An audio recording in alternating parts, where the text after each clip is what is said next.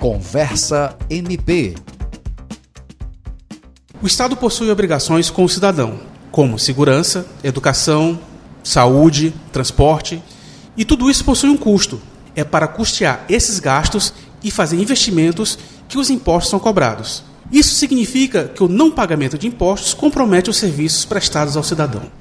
É para combater crimes como a sonegação fiscal que o MP do Acre integra, desde 2019, o Comitê Interinstitucional de Recuperação de Ativos, o CIRA, cujo foco é também a recuperação de ativos, lavagem de dinheiro e outros ilícitos tributários.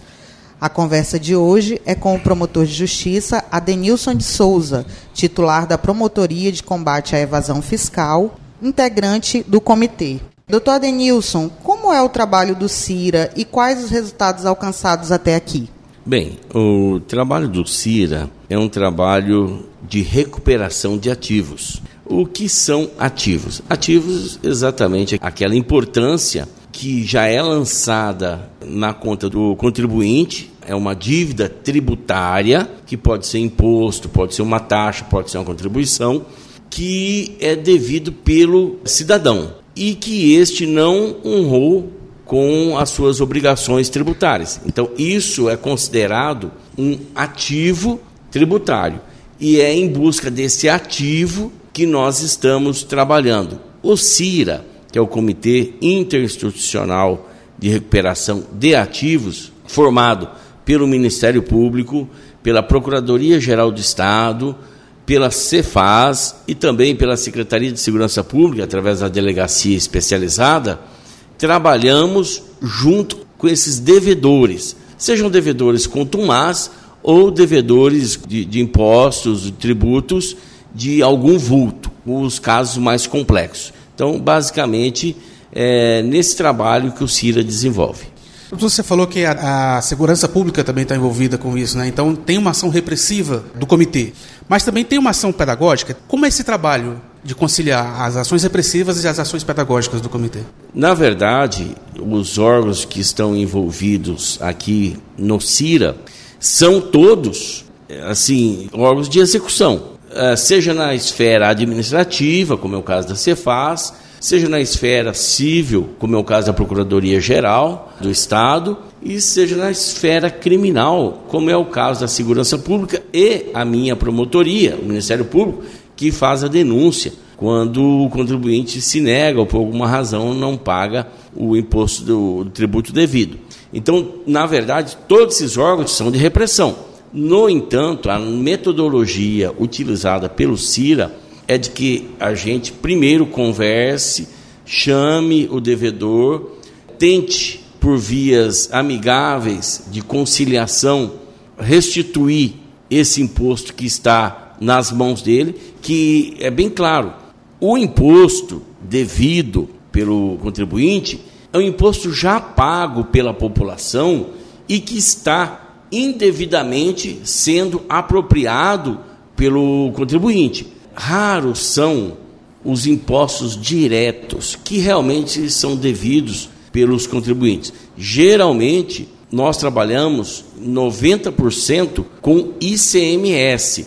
O ICMS é um imposto de circulação de mercadoria em que o comerciante, o contribuinte, ele nada mais é do que um repassador desse dinheiro que o contribuinte já pagou ao adquirir a mercadoria e tem que ser repassado ao governo, ao Estado, para que o Estado faça frente a essas despesas que você iniciou dizendo a educação, a segurança pública, a assistência social, a saúde e a própria manutenção das instituições que fazem parte do Estado. Doutor Adenilson, o senhor explicou é, o papel das instituições, dos órgãos envolvidos com o CIRA, mas o cidadão ele tem um papel fundamental também no combate a esses crimes de ordem tributária. Queria que o senhor falasse um pouco para a gente é, do papel do cidadão no combate a esse tipo de crime, é, o que cabe ao cidadão fazer, cumprir esse papel para combater isso tudo. Bem, nesse caso de crimes tributários, que é o nosso alvo, a dívida tributária, a recuperação de ativos, o cidadão comum na verdade, ele não tem muita ativez nesse processo.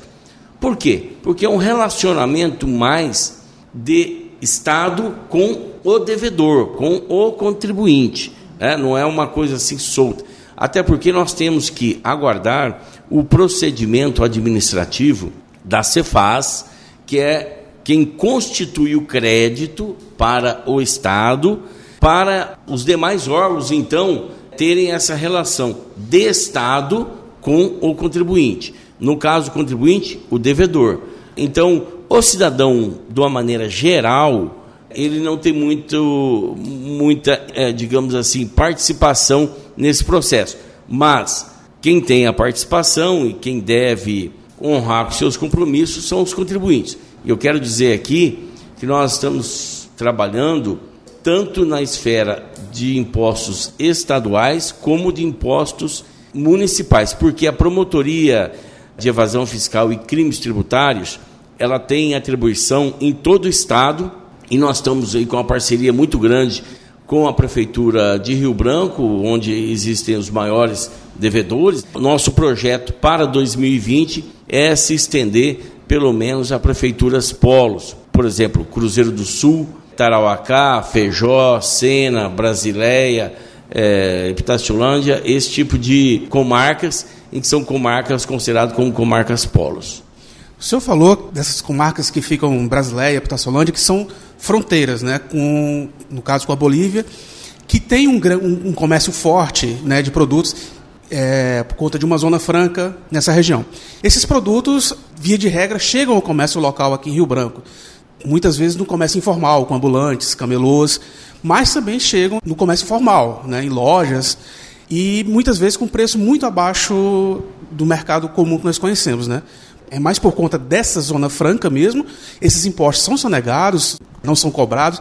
Como é que funciona esse comércio aqui? Bem, aí, Eduardo, nós temos que distinguir, porque a Zona Franca, o benefício tributário dela é só a nível de impostos federais. A nível de impostos estaduais, o benefício tributário é pequeno em relação a isso.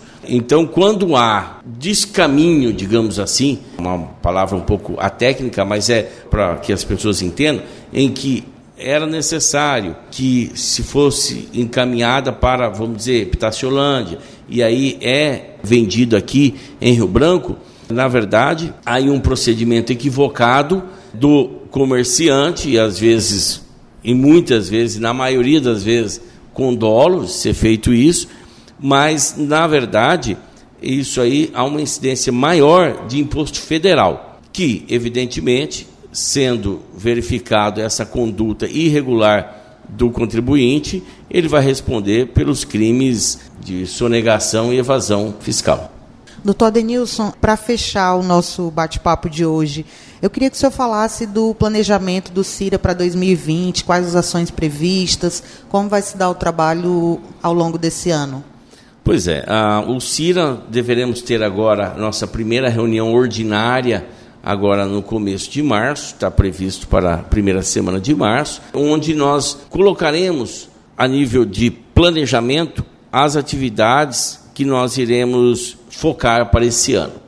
Geralmente não são muitos casos, os casos são os mais complexos.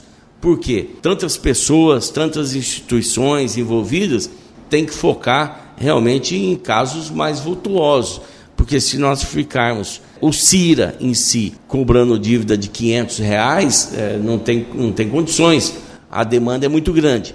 Então nós vamos focar geralmente três, quatro casos grandes que já estão já em levantamento pela Cefaz. A Cefaz traz para nós quais são os maiores casos de sonegação, de crimes tributários que ela verificou, que ela fez o levantamento e que já está em processo final administrativo, porque esse crédito, como já o próprio nome diz, é recuperação de ativos. Então esse crédito, a parte administrativa tem que estar concluída para que a gente então possa iniciar mas não existe um ramo de atividade específica. Nós estamos aí com alguns trabalhos sendo elaborados em diversos ramos de atividade, seja comercial como prestação de serviço. Agradecemos a participação, então, do promotor Adenilson aqui no Conversa MP. Fica aberto para o senhor se despedir, fazer mais algum esclarecimento que o senhor achar necessário. Muito obrigada. Ok, eu que agradeço e só gostaria de salientar e de, de explicar que o crime tributário, a sonegação tributária, ela prejudica não só o poder público que deixa de arrecadar, mas ela prejudica também o concorrente daquela pessoa que está se beneficiando com o dinheiro que não é dele.